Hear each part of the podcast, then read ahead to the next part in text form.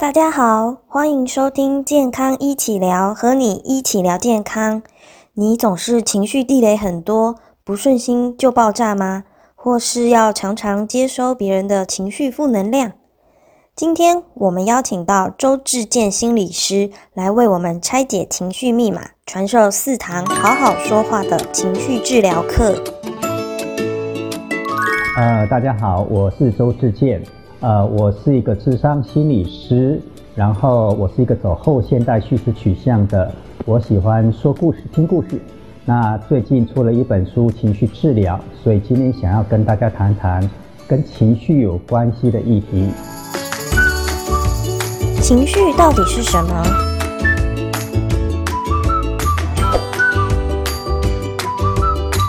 简单讲，情绪就是喜怒哀乐。对你有每个人都有喜怒哀乐，所以每个人都有情绪。那情绪最一个重点就是，情绪没有好坏对错。那情绪它只是一个讯息，在告诉我们：哎，你今天比较开心，呃，你现在感到很悲伤、很难过、很愤怒、很生气，这样子而已。就像今天天气下雨，那下雨的天气只是在告诉我们出门要撑伞，这样子而已。所以重点不是情绪好坏对错。重点是我们要去觉察情绪跟辨识情绪，情绪它本身，它就是一个能量的状态，那它会流动的，所以你不用担心你现在生气，好像你一辈你你一整天或一辈子都会生气，不会的，因为情绪就像风一样，它会流动。那情绪本身也是一种能耐能量的状态，所以英文里面有一对情绪，这个英文叫 emotion。那 emotion 这个字前面是 e，那个 e 是 energy 的意思，那后面那个 motion 就是一个动、流动、滚动，所以情绪它是一个滚动、流动的状态。所以，呃，面对情绪，其实我们开始要有新的观念、新的概念，呃，不要再给它污名化，甚至不要排斥它、否定它，这样子你才能够活得健康。情绪容易受别人影响，怎么办？情绪，我刚前面讲的情绪，它是一个能量，它会流动的，所以呃，我们会常常很多的情绪出来，然后我们也会接收到别人的情绪。那呃，为什么我们会很容易受到别人情绪的影响？是因为他我们在乎别人的，在乎别人的情绪。那为什么我们那么会在乎别人的情绪？那是因为我们从小到大。尤其在小时候，呃，当父母有情绪的时候，我们会很焦虑，我们会很紧张，我们会觉得好像我哪里做错了，所以，我们从小面对情绪，他会会会有很多的担心、恐惧跟跟跟害怕，所以造成了长大了以后，我们面对别人的情绪也会很会很担心、害怕，好像我哪里做不好，我哪里哪里错做错了，所以这个情绪真的是一个修炼。那会我们会被别人影响，就是你呃，我们常看到了，有时候当别人呃一个脸色，然后说你一句哪里不好，可能我们就觉得心情就很不好，哪里我好像哪里不够好了。对，那这个东西真的是个修炼，不然的话，你一天到晚会被别人影响，你的你不肯好好过日子。我们不只是一次有情绪，我们周遭的人都有情绪，所以我的书上有特别的提醒大家。有两个重要的名词，一个是情绪污染，一个是情绪渗透。好，那什么叫情绪污染呢？呃，简单讲，比如说你今天回到家，你就看着爸爸妈妈两个在在在吵架，在冷战，那个家里的气氛是很僵，是很可怕的。然后你进去像冰宫的感觉，所以纵使他们没有骂你，没有没有没有没有没有打你，可是你刚到进到那个家的氛围，你整个精神就会紧绷僵硬的。这个就是一种情绪污染跟跟跟情绪渗透，所以无形当中，别人的情绪多多少少都会影响到我们。那怎么办呢？因为我们我们不能够去阻止别人每天都要开开心心的，因为连这件事连我们自己都做不到。好，那所以情绪界限很重要。那我书上有特别呃去解析这个东西，什么叫情绪界限？就是你要允许别人可以有情绪，尊重别人可以有情绪，呃，不介入、不干涉，而且不要被他们情绪所影响。意思就是说，如果你的爸爸妈妈感情不好，他们一天到晚吵架，这是他们的事，跟你无关。我们必须尊重他们，可以生气，可以吵架，可以有情绪，因为毕竟他们是大人了，他们必须要为他们自己的情绪负责。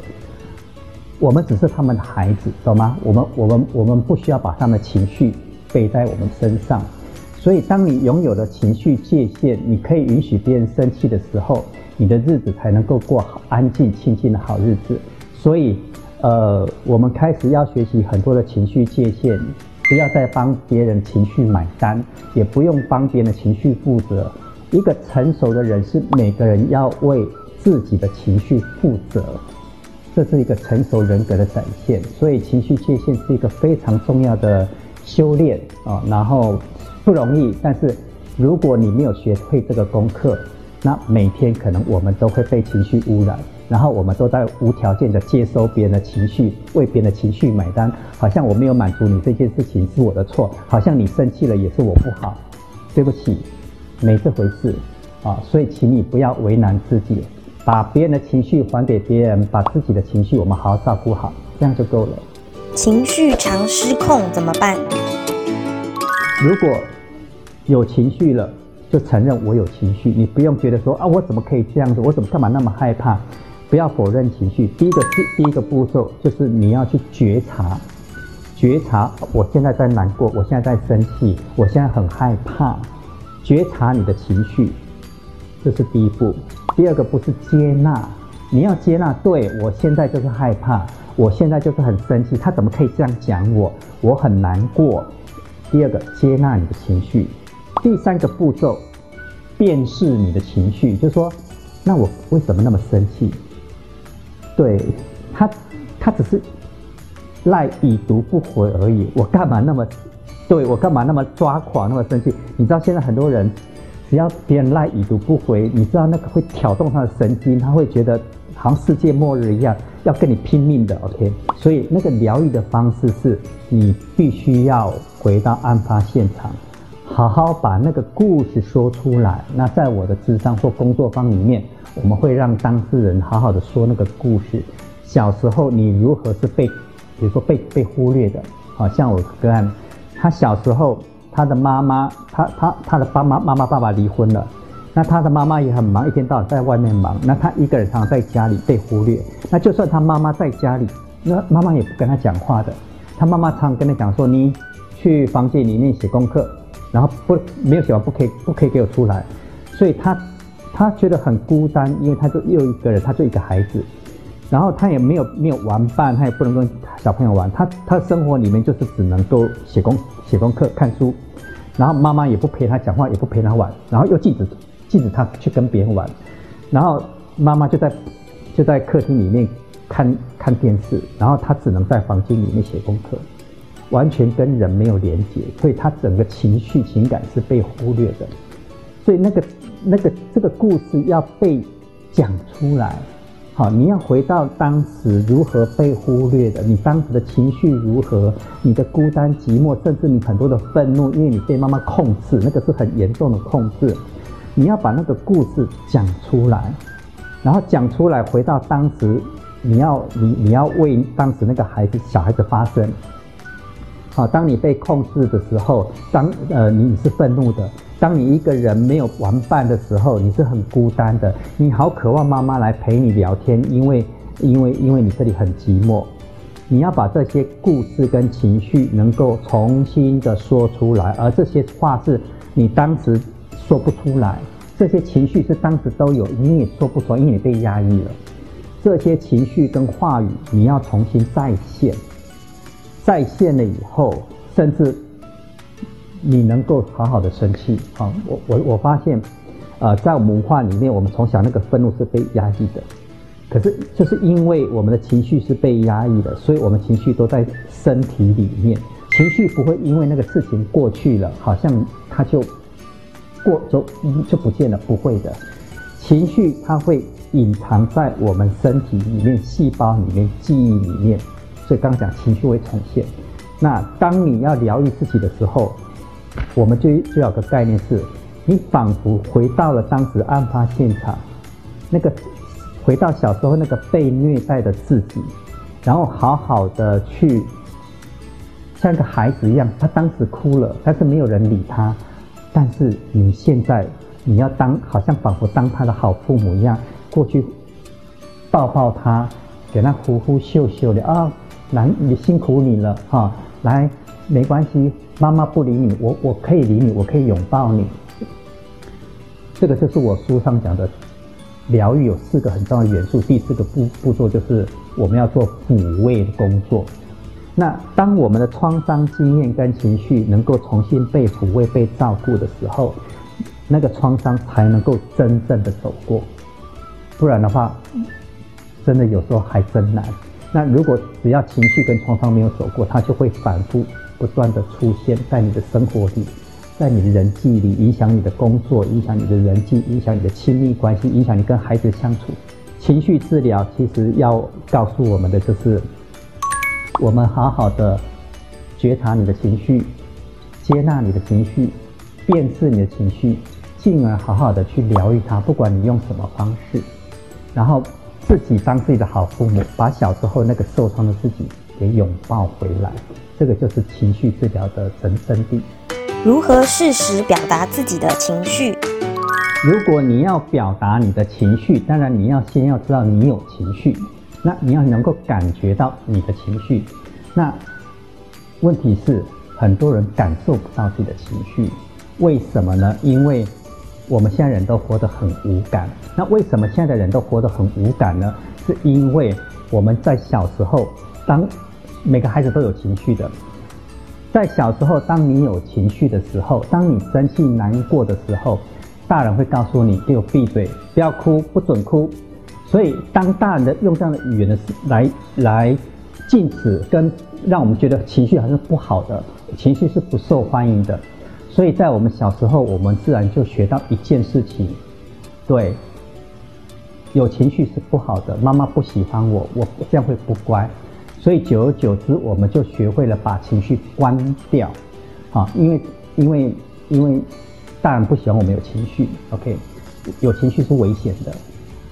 当我们一旦把情绪关掉了以后，从此以后我们就会没有感觉。这个这个就是为什么很多人到了到了成年以后，我们不太会表达感感受，然后我们也不太会表达情绪。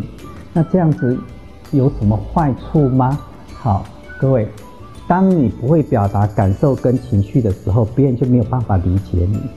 所以我常常听到很多的妇女在智商里面会告诉我，他们的老公永远都不会表达情绪，不会不知道他们在想什么。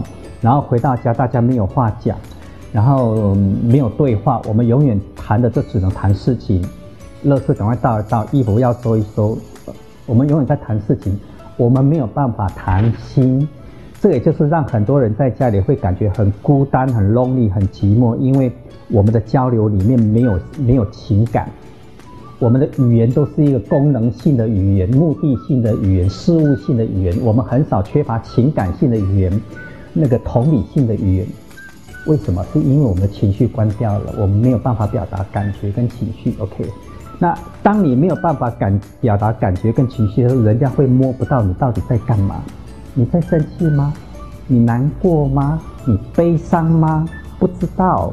所以那个你你你没有办法表达情绪，你这个人的的的那个怎么样存在感会不见了。你要知道，我们我们会模糊，这个人存在是模糊的，我们不知道他怎么了，他在哪里，我们就无从去回应回应他的需要。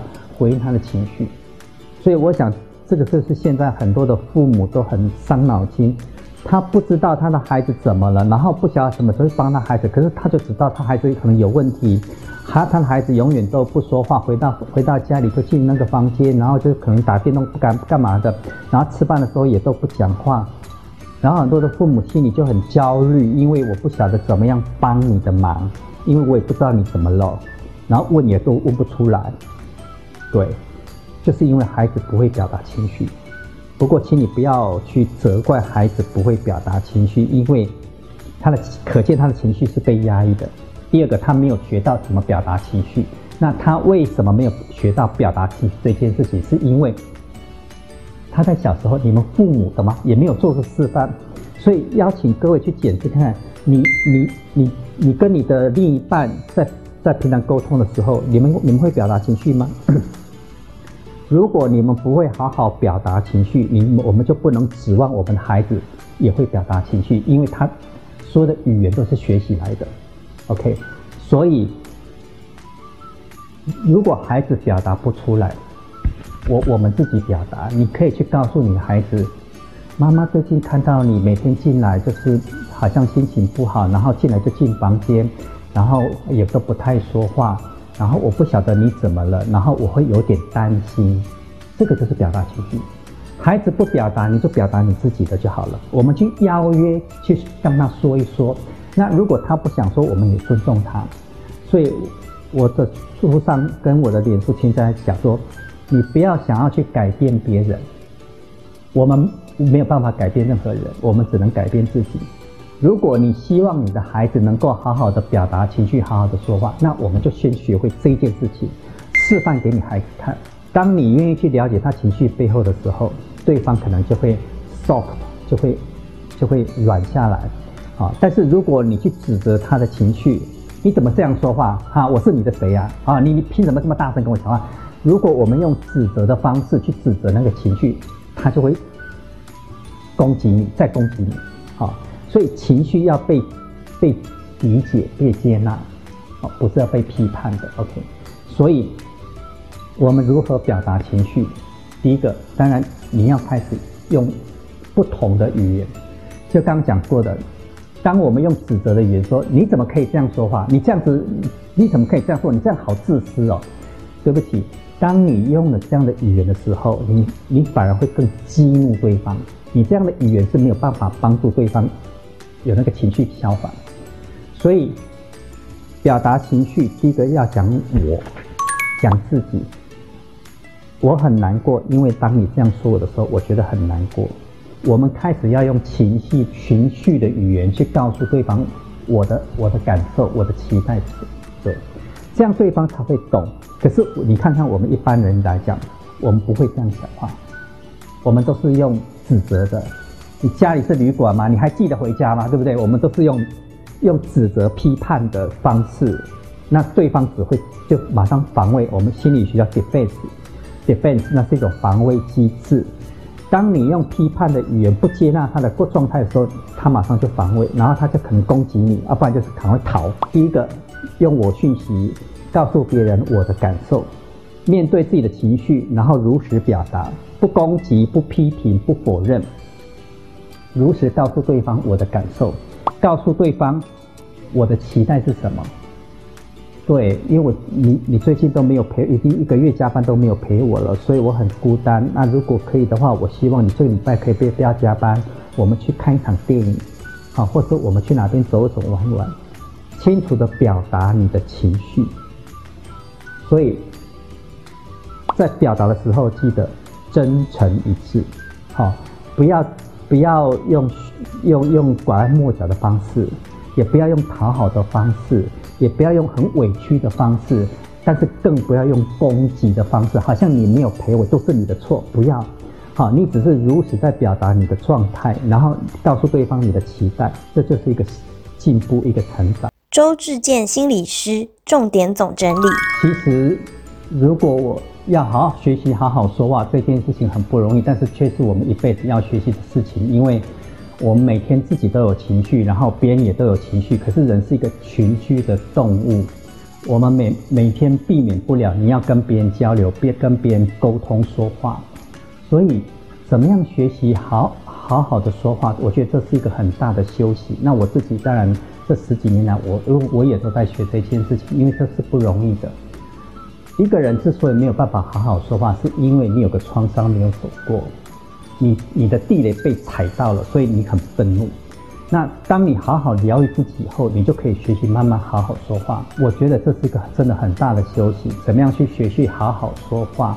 那当然，如果你要学会好好说话这件事情之前，还有个步骤是，你必须先去好好疗愈你的创伤，疗愈你的童年创伤跟伤痛，这样你。才能够做到所谓的好好说话。谢谢大家的收听，别忘了多多支持健康一起聊，和你一起聊健康哦。